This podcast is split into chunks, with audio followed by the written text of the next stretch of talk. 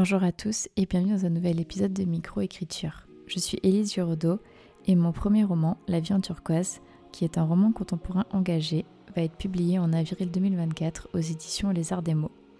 Dans ce podcast, vous retrouverez tout mon parcours avec l'écriture, des conseils d'écriture et aussi le journal de bord de mes publications. Mais nous allons aussi parler de santé mentale, de résilience, d'écriture thérapie, de motivation et de bien-être en général. Si cela vous plaît, n'hésitez pas à écouter l'épisode. À bientôt Bonjour à tous et bienvenue dans un nouvel épisode de Microécriture. Aujourd'hui, je suis ravie de vous retrouver pour vous parler du premier sponsor de ce podcast et il s'agit d'un autre podcast qui s'appelle Les Grimoires de l'imaginaire. Si vous adorez la littérature de l'imaginaire ou vous voulez juste en savoir plus, si vous avez vu à la télé Game of Thrones ou Hunger Games et que vous venez d'apprendre que ce sont des livres, le podcast Les Grimoires de l'imaginaire est fait pour vous. Découvrez le meilleur des livres de fantasy, fantastique, science-fiction et bien d'autres grâce à des interviews, des recommandations et des retours d'auteuristes et lectrices. Rendez-vous sur Spotify ou sur votre plateforme d'écoute préférée pour écouter Les Grimoires de l'imaginaire. Bonjour à tous et bienvenue dans un nouvel épisode de Micro-écriture. Aujourd'hui, je suis avec Selena Bernard, que vous connaissez sans doute bien si vous écoutez assidûment mon podcast, car c'est le troisième épisode que nous faisons ensemble. Le premier euh, traité du marketing du livre, donc vous pouvez bah, le retrouver euh, dans les euh, épisodes de, la saison 1, entre guillemets, de Micro-écriture. Et le deuxième était sur des conseils sur la bêta-lecture, comment choisir ses bêta-lecteurs, qu'est-ce enfin, qu'est-ce qu'on peut attendre d'un bêta lecteur d'une bêta lectrice, etc. Euh, deux épisodes qui étaient super intéressants enregistrés et très pertinents, mais aujourd'hui on se retrouve pour euh, parler d'un tout autre sujet euh, parce que Selena a plusieurs cordes à son arc et du coup elle va pouvoir nous parler aujourd'hui de son actualité et nous donner plein de conseils. Donc coucou Selena, j'espère que tu vas bien. Salut Élise et merci beaucoup de me recevoir pour cet épisode euh, expérimental, on va le dire franchement. Hein, et bonjour à toutes et tous qui écoutez le podcast. Yes, ben, du coup justement en parlant euh, d'expérimentation, euh, je vais te laisser te présenter pour que tu nous parles de bah, ton actualité et de tes nouvelles casquettes justement. Comme ça c'est toi qui te présentes et tu n'omettras rien, enfin je n'omettrai rien si, si c'était moi qui avais fait ta présentation du coup. Bah, t'inquiète, je vais essayer de pas oublier moi non plus. Euh, en fait, c'est un peu ça peu émouvant pour moi parce que bon, voilà, j'ai travaillé donc je suis Selena, j'ai travaillé 13 ans aux éditions Brajlon et c'est notamment moi qui ai fondé euh, Brajlon Québec, donc le bureau de représentation, québécois des éditions Brajlon. Je travaillais aussi pour Hachette. Bref, après tant d'années, j'ai décidé là de me lancer à mon compte justement avec plusieurs activités, notamment alors d'un côté un volet plus, on va dire avec des éditeurs et des acteurs du culturel, on va dire, et des entrepreneurs euh, comme pour les accompagner en tant que consultante et coach en développement des stratégie, marketing, euh, commercial, euh, voilà, parce que mon cœur de métier c'est le marketing, la stratégie, le commercial, la négociation, etc dans l'édition. Euh, et en fait, à côté de ça, euh, je vais lancer une autre activité, euh, notamment parce que je suis notamment, je tiens le compte et si on en parlait vraiment sur Instagram, qui est un compte, bah, du coup, m'adresse bah, principalement aux auteurs, à d'autres acteurs du livre aussi, mais aux auteurs et autrices on va dire ouais, plus particulièrement. Et mmh là, je vais lancer un tout nouveau, euh, euh, enfin de tout, une toute nouvelle activité, un truc qui n'existe pas à date. Euh, voilà, si vous l'avez déjà vu, je serais étonnée, mais ma foi, euh, c'est je vais dire coach en carrière littéraire d'auteur et en carrière de, et en stratégie de publication, euh, en plus de, de, pouvoir accompagner les auteurs sur la stratégie et le marketing. donc voilà. Yes. Bah, du coup, c'est trop intéressant euh, parce qu'effectivement, c'est pas du tout, quelque chose, que j'avais, entendu ni même que j'avais vu moi-même, sur, que ce soit sur les réseaux sociaux ou en général. Du coup, est-ce que tu peux nous expliquer un petit peu mieux, ben, en quoi va consister ton c'est cet aspect-là donc de coaching en carrière, littéraire d'auteur et d'autrice puisque moi, c'est ce qui me parle le plus, mais aussi nous parler, si jamais il y a des maisons d'édition qui nous écoutent, de ton accompagnement pour les maisons d'édition de manière un peu plus précise. Bah, déjà, on va parler des auteurs dans un premier temps, parce que c'est vraiment deux activités qui sont, qui sont évidemment complémentaires, mais qui ne s'adressent pas aux mêmes personnes. Mmh pour les auteurs et les autrices, en fait, tout ce qui est carrière littéraire et stratégie de publication, c'est venu en fait d'un constat. C'est que l'édition, c'est quand même un monde qui est assez fermé, qui s'ouvre Mmh. de plus en plus, mais j'ai été, je pense, je peux le dire, une des premières, vraiment, à Mmh. prendre la parole sur les réseaux, dans le but de, avec une approche pédagogique, puisque moi, mon cœur de métier, c'est le business, donc Mmh de l'édition, hein, donc quelque chose qui est très rare, finalement. En plus, je m'y connais sur les différents marchés francophones, France, Québec, Suisse, Belgique et cetera et en fait, jusqu'à présent, voilà, j'estime que les auteurs ont besoin d'être accompagnés pour de plus en plus se professionnaliser et justement, heu, bah, savoir ce qu'est l'édition. Parce que plus un une industrie est obscure, plus tu risques, heu, bah, d'avoir des soucis et je trouve ça pas sain et pas bon. Hem et dans cette dynamique-là et dans cette approche, en réfléchissant davantage, en fait, je me suis dit: «Aujourd'hui, si un auteur veut vraiment parler à quelqu'un qui est professionnel, qui s'y connaît, moi, tu vois, j'ai 13 ans d'e d'expérience dans l'édition, Mmh pour vraiment, bah, avoir, tu sais, en tant que qu'auteur, heu, par exemple, voilà où je veux aller, comment je peux faire, à qui je peux m'adresser, c'est quoi le mieux? Je suis, par exemple, un auteur déjà installé, là, bon, je prends un exemple, mais par exemple, un auteur québécois, qui me qui me que qui me dit: «Je veux percer en France, Mmh. comment je peux faire?» Un auteur qui s'est et trouvé un peu en maison d'édition et en auto-édition, ça a pas forcément fonctionné et c'est enfin, les auteurs sont assez démunis, en fait, par rapport Mmh, à tout mmh mh. ça. Mmh. Hem, tu sais et puis en fonction vraiment de tous les cas de figure, là, puis ça mélange en plus plusieurs aspects, sais, ça peut être même un auteur qui a un éditeur qui lui envoie un contrat et et il sort juste, «Je suis pas juriste en ce qui me concerne», même si comme tout le monde dans l'édition, je connais des clauses qui sont pas légales, mais je Mmh. reste pas juriste. Par contre, dans tout ce qui est négo, ce que tu peux demander, ce qui se fait, comprendre certaines choses qui est dites et tout par l'éditeur, ça pour le coup, c'est des cordes que j'ai à mon arc et dans cette dynamique-là, en fait, je me suis dit: «Aujourd'hui, si tu veux des des des en fait, ce genre de conseils, il faut que tu aies un agent». Mmh. Puis, autant l'agent, dans tout ce qui est anglophone, c'est très répandu et cetera, autant dans le monde francophone, c'est très peu répandu, c'est très rare, pour être franc. Pas Ouais. toujours bien vu d'ailleurs, hem, par moments, heu, parce que, bah, justement, c'est une industrie qui qui qui qui, bah, vu qu'il y a pas d'agent, heu, voilà, c'est pas ça peut être, heu, c'est c'est pas tout il y a des éditeurs qui aiment pas forcément, heu, dealer avec des agents. Mmh. Ça permet aussi d'ailleurs à d'autres formes, d'entreprises d'émerger sur ce sur justement sur tout ça. Mais moi, en l'occurrence, je dis pour des conseils vraiment, il y a rien à part un agent. Sauf que l'agent, il y en a quasiment pas. Puis l'agent, faut qu'il tu signes avec lui et il prend un pourcentage sur tes ventes, ce qui est normal parce que c'est lui qui négocie, c'est lui qui gère ta carrière et ta stratégie et cetera. Mmh. Donc je me suis dit: «En fait, pour tous les autres auteurs» «ben, en fait, ils ont rien». Tu sais, on a plein d'écoles, de cours en ligne pour apprendre à bien écrire, pour avoir un super style, pour avoir plein d'idées d'écriture.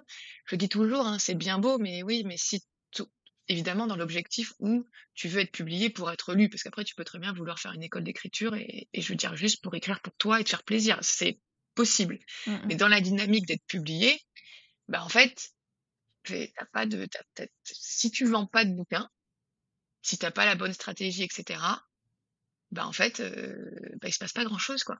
Mmh mh. Oui, tout à fait et Donc heu voilà, donc je me suis dit que j'allais accompagner les auteurs avec un avec c'est ça que je dis c'est expérimental même dans l'appellation parce que c'est quelque chose qui n'existe pas à date. Ouais, mais du coup, c'est super parce que c'est ce que tu me disais tout à l'heure, c'est, c'est une manière de pouvoir, heu, confier, heu, ses doutes, ses, ses ses craintes, ses son mal-être peut-être parfois, si, il y a eu, je sais pas, une 1re publication qui s'est mal passée et cetera et toi, tu seras aussi là pour ça justement, pour remotiver les troupes? Bien bah, complètement, c'est bien Mmh. complètement. Puis tu sais, c'est le principe d'un coach aussi, hein, c'est de Mmh. t'amener à atteindre ton plein potentiel, puis tes objectifs. Puis c'est sûr que, mmh, c'est c'est c'est c'est déjà, c'est très humble de te dire qu'on a besoin d'aide, sais, de le reconnaître. Mmh. Puis c'est sûr que es dans une position où tu sais, face à un éditeur, tu vas être dans une position où tu es forcément bah, il y a plein d'auteurs qui osent même pas négocier, on en a déjà parlé, tu sais? Mais en gros, tu as une posture où tu peux pas forcément, parler de tes doutes à un éditeur puisque tu es en négociation, Mmh normalement mh. avec. Souvent, les auteurs sont impressionnés, en plus, s'ils débutent. Enfin, tu sais, c'est une posture, voilà, qui est qui est très particulière. En effet, quand tu es dans une là, d'avoir ce coaching-là, ça te permet en effet d'avoir cette posture-là, de venir avec justement tes questionnements, et tes doutes, en effet. Mmh. Et oui, on remonte le moral des troupes. Là, j'ai 3 auteurs en en expérimentation, 4 maintenant et heu, je dis en expérimentation, les pauvres, ils vont croire que c'est des cobayes? Heu, ça se passe super bien et en fait, heu et et tu vois, oui, pour beaucoup, c'est des cas très différents à chaque fois, donc même pour moi, c'est passionnant, hein, d'un point Mmh de mh. vue stratégie et cetera. Mais mais oui, j'ai 2 autrices, par exemple, qui sont vraiment, qui sont arrivées et qui étaient pas bien. Puis là, peu à peu, tu vois, elles retrouvent confiance en elles et cetera, donc c'est chouette, c'est beau, tu vois? Mmh mh. Mais du coup, c'était en fait, c'est un peu ce que tu faisais sans le savoir en 2022 quand quand je t'appelais et que je te disais: «Ah!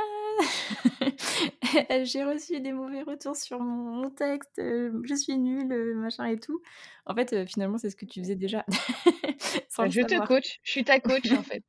C'est ça. Non, mais du Ça me va bien, j'aime bien l'idée. je je vous conseille vraiment Selena parce qu'avant même, du coup, bah, qu'elle ne lance, son son entreprise là, je en 2022, beh, enfin, juste avant d'ailleurs qu'on fasse l'épisode ensemble sur, heu, les conseils, sur, heu, la bêta lecture et cetera, heu, je l'avais eu au téléphone et j'étais pas bien donc tu m'as bien remonté le moral donc non, non, je vous conseille à Alors, 100 de le moral, appel à puis ces te tirer les bretelles aussi, des fois, Oui, en oui, te oui, disant, aussi.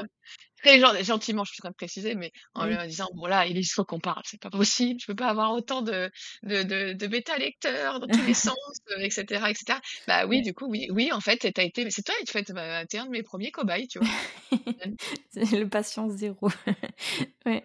Non, mais du coup, je enfin, voilà, c'est je sais que ça marchera très bien parce que tu dis les choses, heu, gentiment, mais tu les dis quand même, donc c'est c'est hyper, heu, c'est hyper c'est ça, je m'engage, tu sais, à une transparence totale, donc pour le meilleur et pour le pire, façon de parler, parce qu'il y a une façon de dire les choses, tu vois? Mais ce que je dis, heu, à mes à mes à aux personnes que je coach, c'est moi, je m'engage à dire les choses. Donc tu sais, il y aurait 2 formules dans l'idée. Il y a l'idée, tu prends une séance de coaching, donc là, vraiment, on est en en visio, puis c'est questions-réponses, du tac au tac. Tu as une problématique, tu as un objectif, tu as des questions, te réponds, je te guide, je t'aide. Ça, c'est la 1re chose. Et la 2e, c'est vraiment une optique de, bah, de de de de j'allais dire, j'analyse, la situation de l'auteur et où il en est dans sa carrière, Mmh. plus globalement. Donc là, à lire quelques manuscrits qu'il a fait, quelques bouquins même, alors pas en entier, mais avoir une idée vraiment, Mmh voir tout ce qui s'est passé pour, lui faire une feuille de route. Et ensuite en coaching, en parler, plus précisément, justement, heu, que ce soit, par exemple, de sa stratégie de communication ou que ce soit, justement, bon, bah, voilà, heu, là, je pense que, tu vois, tu m'as env tu m'as envoyé des des des exemples de, mmh, de de fiches de présentation que tu envoies aux éditeurs. Bah, je suis pas sûre que ce soit le plus pertinent de le présenter comme ça. Peut-être que si tu le présentais comme ça ou comme ça, ce serait mieux. Sais, d'ouvrir des horizons aussi. Hem, puis pareil, du coup, avoir un retour sur le manuscrit, je tiens à dire, hein, je c'est pas vraiment la direction éditoriale, mais en tout cas, peut-être aussi d'aider des fois, heu, d'un point de vue même plus commercial à dire: «Est-ce que tu penses pas que si tu faisais comme ça, ça pourrait peut-être être mieux?» puis moi, je pense, avec mon expérience, que ça aurait peut-être plus de potentiel, puis plus de chances de fonctionner auprès des éditeurs. Alors, dis auprès des éditeurs ou auprès du public, es auto-édité, hein, justement, parce que l'avantage, c'est que je fais les 2, du coup. Mmh. Hem, donc ouais, voilà, ce genre de choses, heu Mmh et ça s'adresse, heu, aussi bien aux personnes qui sont, heu, en maison d'édition que des personnes qui sont en auto-édition parce que ça pourrait être quelqu'un qui qui est en auto-édition et qui a peut-être besoin d'aide sur, la communication, Totalement, le en hybride aussi, Ouais. justement, pour faire justement son son tout le côté, hybride et puis que ce soit un auteur qui débute ou une autrice qui débute, comme quelqu'un déjà installé. Tu sais, j'en parlais justement hier, avec, bah, il y a des il y a avec une autrice, il y a des moments où, en fait, certains auteurs et autrices sont forcément dans une carrière, tu arrives à des tournants avec des choix stratégiques à faire. Mmh. Puis c'est vraiment important, tu sais? Et hem et et ça, pour le coup, ça peut être très intéressant, voire très important d'être aiguillé ou en tout cas de savoir, parce qu'après le but, c'est pas que le coach décide pour toi. Le but, c'est de te donner des options, puis t'expliquer, le pour et le contre de chaque option. Mmh. Puis qu'est-ce qui est le mieux? Puis moi, en tant en tant que que professionnel et en tant que commercial, c'est de te dire: «Tu pourrais négocier plus en faisant ça, tu pourrais gagner plus en faisant ça, heu, tu pourrais voilà, voir les choses aussi différemment». Mais que ce soit un auteur qui débute, que ce soit un auteur déjà installé ou que ce soit un auteur ou une autrice, hein, d'ailleurs, je dis auteur, mais voilà, hem, parce que j'utilise le mot auteur, Non, hein, pas auteurice. Ouais. Ouais, c'est ça, ouais, j'ai du mal, je suis désolée. Alors là, par contre, pour le coup, c'est j'ai j'avoue que c'est il faut que je prenne le réflexe et et je l'ai pas encore. Mais hem Mais voilà, que ce soit auto-édité ou que ce soit hybride ou que ce soit maison d'édition, heu, en effet. Puis que ce soit une maison d'édition ou plusieurs sur un ou plusieurs styles littéraires aussi. Mmh mh. Yes et du Ou coup, d'ailleurs, heu heu, fiction, non-fiction, pardon. Pas forcément Oui, oui, oui. que que des des genres littéraires, quoi. OK. Mais du coup, d'ailleurs, sur Instagram, là, heu, je fais le lien, heu, il y a quelqu'un qui nous qui demande qui te demande, heu, c'est pas vraiment dans le enfin, c'est lié, mais c'est pas trop lié non plus, mais heu, je me dis: «Ça peut bien passer là, au moment de à ce moment-là». Heu, quel genre littéraire se vend le mieux? Oh là! La bonne question. Hem quel genre littéraire se vend le mieux? Heu, ben, c'est sûr que la la en fait, si on parle de quel genre littéraire a fait une énorme percée ces dernières années et comme et explose, Mmh. il y a, heu, la romance qui est en train d'exploser avec le phénomène BookTok.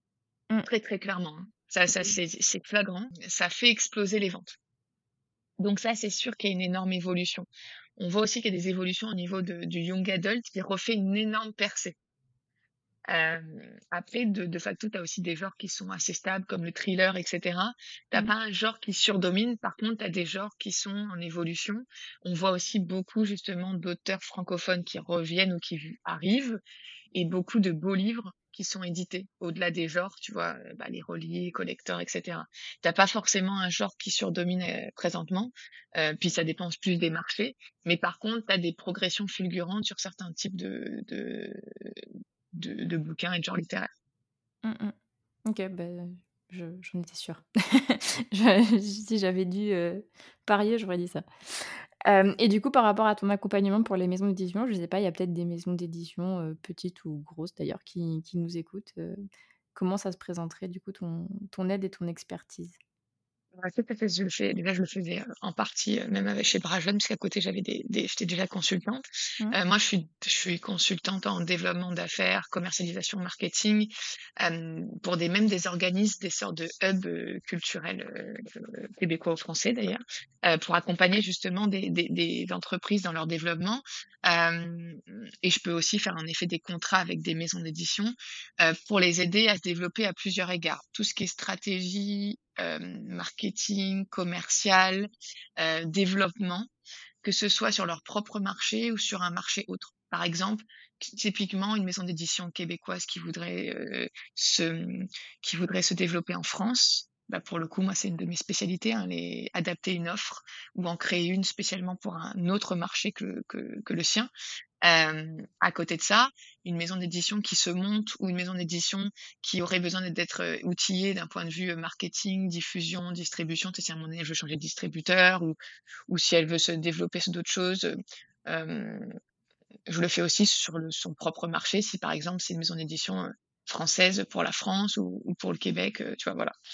Il y a aussi un service que je fais, c'est, assez rare, c'est assez peu connu en fait dans l'édition, en tout cas des gens qui sont hors du système, on va dire, c'est apporteuse d'affaires.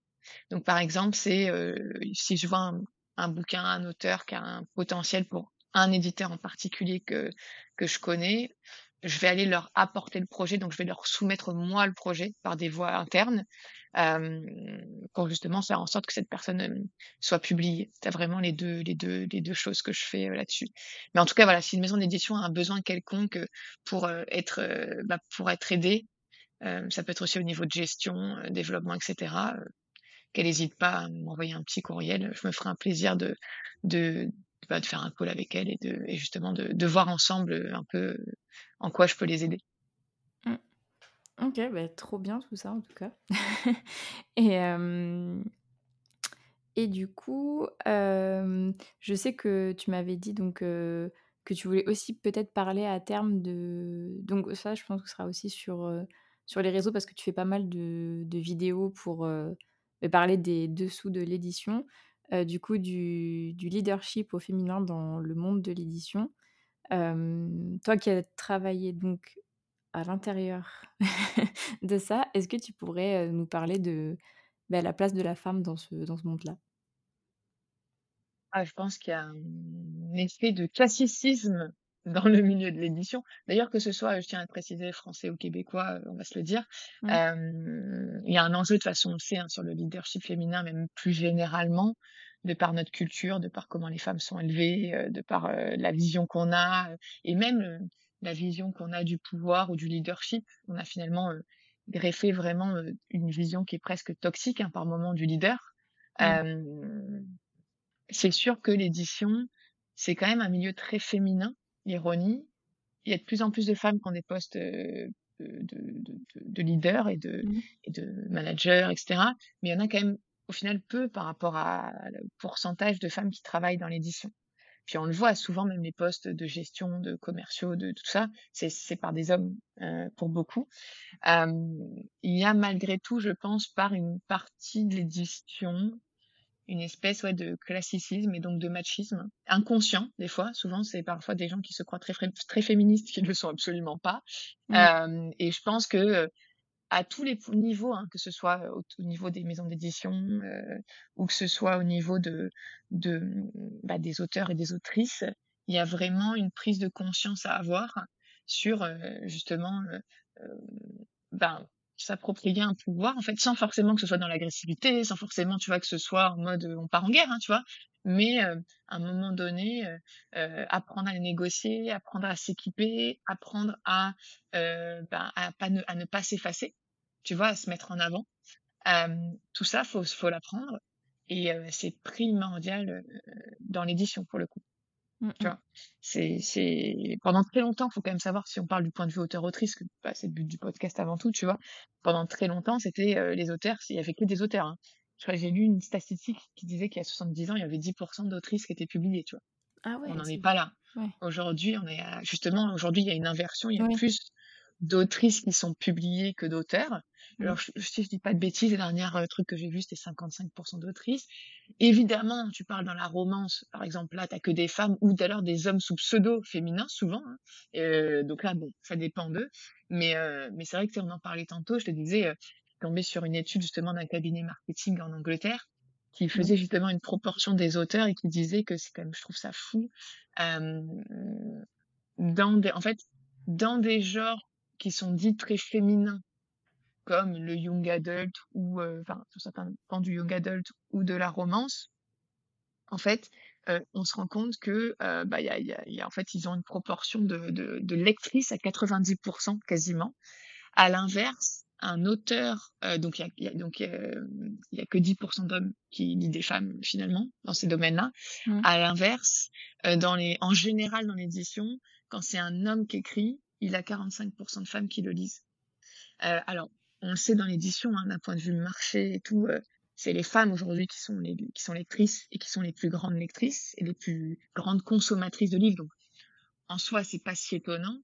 Mais par contre, je trouve que c'est quand même assez intéressant euh, c'est qu'ils disent euh, faut faire attention à ce que à ce que la femme finalement se renferme pas c'est dans un genre qui soit vu d'ailleurs comme exclusivement féminin et qui comme de par hasard je me battrai jamais enfin assez con enfin contre ça tu vois comme de par hasard dès que c'est très féminin c'est très snobé en librairie c'est inconscient parce que c'est vraiment pas conscient. Hein. Mais tu vois, je reste convaincue qu'une des raisons qui fait qu'on n'aime pas la romance dans les dans beaucoup de points de vente et qu'on a une vision de la romance des fois euh, euh euh, très, bah, très fausse, hein, très stéréotypée, etc., mmh. c'est parce que c'est féminin.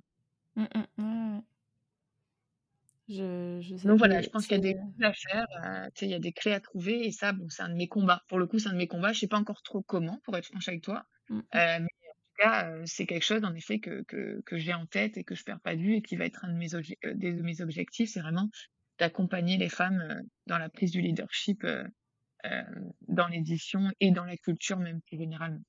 Ouais, mais c'est comme, quand tu disais qu'il y avait des auteurs donc qui, écrivaient sous pseudo féminin de la romance. À contrario, il y a je pense à, bah, Fred Vargas, je pense qui est l'exemple le plus connu, bah, du coup, qui est donc une femme qui écrivait sous pseudo, un peu, voilà, enfin, on savait pas trop homme-femme, mais ça avait plus une une autre connotation homme, qui écrivait ses ses policiers, ses ses polars et ses thrillers, Rowling, hein. Oui, J.K. Rowling, c'était quand même au départ pour paraître pour un homme. Hein. Mmh, c'était pour pas indiquer que c'était une femme parce que c'était de l'imaginaire et c'était de la fantaisie. Et d'ailleurs, il y avait aussi la fantaisie et l'imaginaire a beaucoup évolué ces dernières années, notamment avec euh, des modifications comme le young adult, comme l'arrivée à mon nez de la bitlit avec les vampires, etc., avec plein d'autres choses, mmh. qui fait que maintenant c'est. Mais à l'époque, tout ce qui était fantaisie, dans l'imaginaire, c'était vu comme quelque chose de très masculin. Et aujourd'hui, tu as la romantaisie aussi, etc. Mais à l'époque, c'était pas du tout comme ça. Pour conclure, on va dire, il y a quelqu'un qui te pose la question est-ce que, à ton sens, c'est possible de aujourd'hui vivre de sa plume, que ce soit en France ou au Québec, du coup? Oui, mais c'est long, c'est compliqué, il faut être stratégique. il n'y a pas de la place pour tout le monde pour ça, on va se le dire, je vais être très honnête. en tout cas, c'est ce que je pense. Mmh Par contre, si tu veux vivre de ta plume, c'est possible, mais il faut que tu être patient et il faut faire des choix stratégiques. Donc c'est c'est sûr qu'on sait aujourd'hui que, évidemment, je souhaite à tous d'être des auteurs best-sellers, mais il y a très peu d'élus, on sait. Hein. si tu es un auteur best-seller, tu te poses pas la question, tu vends des milliers de bouquins, bon, ça, très bien, tu vois. Mmh. Après, tu as quand même l'impression qu'il faut que tu produises, tu vois, que tu écrives, que tu produises de manière régulière, parce que c'est tes revenus. sinon, pour un auteur, on va dire qu'il fait des ventes moyennes. Mmh moyenne pas dans le mauvais sens, hein, mais voilà, moyenne par rapport au, niveau du marché du livre, c'est sûr qu'il faut être quand même dans une production assez continue. Il faut Mmh. faire des choix stratégiques. Donc, est-ce qu'on fait de l'auto-édition On a un plus gros pourcentage, mais pour quelle raison on ferait ça? Enfin, voilà. Ou est-ce qu'on va dans une maison d'édition? Pourquoi? On choisit la bonne? On négocie? Il faut qu'on soit bien représenté par la maison en question. Alors, encore une fois, la maison, elle te publie, c'est qu'elle croit en toi. Mmh. Maintenant, il faut voir, voilà, tu vois, comment elle te met, est-ce qu'elle te met en, priorité dans la maison ou pas, parce qu'il y a quand même des faits qui sont qu'à un moment donné, il y, a, des titres qui sont prioritaires sur d'autres, c'est la loi du marché, hein, c'est parce qu'il y en a qui, mmh. l'éditeur va attendre plus de chiffre d'affaires d'un bouquin qu'un autre, donc forcément il va plus le pousser, puis c'est grâce des fois à ce bouquin-là qu'il peut publier quelqu'un qui va moins bien vendre, parce que finalement on est dans un marché où c'est les best-sellers qui permettent qu'il y ait d'autres bouquins qui soient écrits et qui vendent moins et publiés. Même si de, c'est quand même évidemment les best-sellers qui prennent le plus de place en magasin, puis dans, dans les médias, etc. Puis un peu ça. Mais pour un auteur qui veut vivre de sa plume, faut être patient parce que pour moi, c'est une production continue. Je dis pas qu'il faut pas le produire tous les deux mois, évidemment, mais Mmh. tu vois, sur des rythmes réguliers, Mmh. euh, avec des bons choix stratégiques, euh, sur le long terme, pour que à un moment donné, ton fond, donc euh, tes ouvrages euh, de fond, qui même si à un moment donné s'épuisent un peu forcément, mais vont te générer une forme de revenu passif. Tes droits vont tomber chaque année au fur et à mesure des différentes exploitations.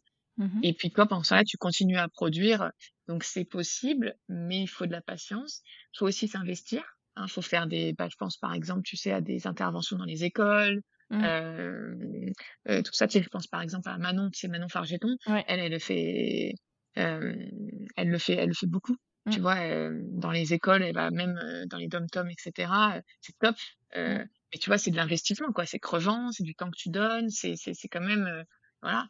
Euh, donc oui, tu peux, mais voilà, faut être stratégique, etc. Puis la personne, si elle veut m'envoyer un petit message, je me ferai un plaisir de discuter avec elle, de voir euh, un peu euh, son son cas pratique entre guillemets, euh, son cas de manière pratique, pour voir un petit peu où elle en est. Mais euh, mais oui, c'est possible. Maintenant, voilà, ça prend du temps. Faut pas se le cacher. OK. Très bien. Bah, écoute, heu, merci beaucoup pour tout ça, heu, Selena, c'est trop cool en vrai. Je suis, heu, vraiment contente que tu aies pu te lancer, que tu te sois lancée. J'ai hâte aussi de revoir enfin, de continuer à voir plutôt tes vidéos sur, Insta et voilà, franchement, je suis très contente pour toi pour cette, nouvelle, aventure, professionnelle et bah, du coup, n'hésitez pas à écrire à Selena, que ce soit pour des renseignements ou pour, directement lui demander, ses services si vous êtes, heu, convaincus. Voilà. Ah, tu n'hésitez pas, il y a LinkedIn, Instagram et puis, et puis j'ai oublié de le dire, mais je vais lancer bientôt, enfin, je suis toujours, je fais des des cours, heu, tu sais, sur le commercial, le marketing du livre et cetera, puis ça, ça va ça va continuer, mais en tout cas, merci Élise de m'avoir, voilà, je suis 3e fois invitée, je suis trop chanceuse, je suis une VIP et merci de, voilà, de m'a de de m'avoir accordé cet épisode. J'espère à toutes et toutes que ça vous a plu, en tout cas dans l'idée, et voilà, j'ai hâte d'avoir vos feedbacks, heu, sur, heu, bah, sur cette expérience, en tout cas, sur ce type de service qui à date n'existe pas. Donc j'espère vraiment que ça pourra aider des gens, puis que puis que ça va que ça va faire, quoi. Mmh, carrément, j'ai trop hâte de voir et c'est vrai que tu tu es la personne que j'ai le plus reçue sur le podcast. Tu peux, heu, Oh là avoir là! cette, cette couronne. J'ai la médaille! Youhou! C'est ça. Euh, du coup, euh, merci de nous avoir, euh, écoutés jusqu'au bout et je vous souhaite à tous et à toutes une très bonne journée ou une très bonne soirée suivant quand est-ce que vous écoutez le podcast. Merci beaucoup à tous pour votre écoute. N'hésitez pas à noter le podcast sur la plateforme sur laquelle vous l'écoutez et à y laisser un commentaire si vous le pouvez. Cela m'aide énormément au référencement et à faire connaître le podcast. Si vous voulez venir témoigner d'une expérience qui vous est arrivée en tant qu'auteur ou autrice, ou bien nous faire part d'une difficulté que vous avez réussi à surmonter pour l'écriture de votre premier jet, n'hésitez pas à m'écrire sur Instagram ou bien à l'adresse mail elise.giraudot.contact.gmail.com. À bientôt